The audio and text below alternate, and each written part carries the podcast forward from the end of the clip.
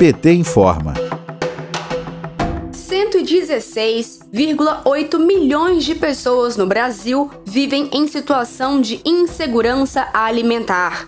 É o que aponta os dados divulgados da pesquisa realizada pela Rede Pensão.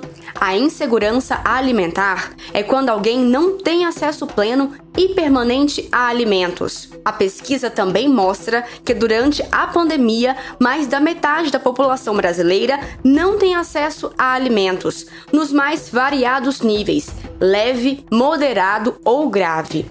A insegurança alimentar afeta 9% da população, ou seja, 19 milhões de brasileiros e brasileiras estão passando fome. O Partido dos Trabalhadores tenta reverter este cenário por meio da luta diária pela qualidade de vida dos brasileiros e brasileiras. Uma das iniciativas é o PT Solidário, campanha de arrecadação de alimentos que mobiliza a militância do partido. Os alimentos e os outros itens de necessidade vão ser entregues no dia 17 de abril, no Dia de Solidariedade Petista. As entidades solidárias farão a distribuição às famílias carentes em todas as regiões do país. A ação mostra o compromisso histórico do partido na atenção e no cuidado com a população brasileira. De Brasília, Thaisa Vitória para a Rádio PT.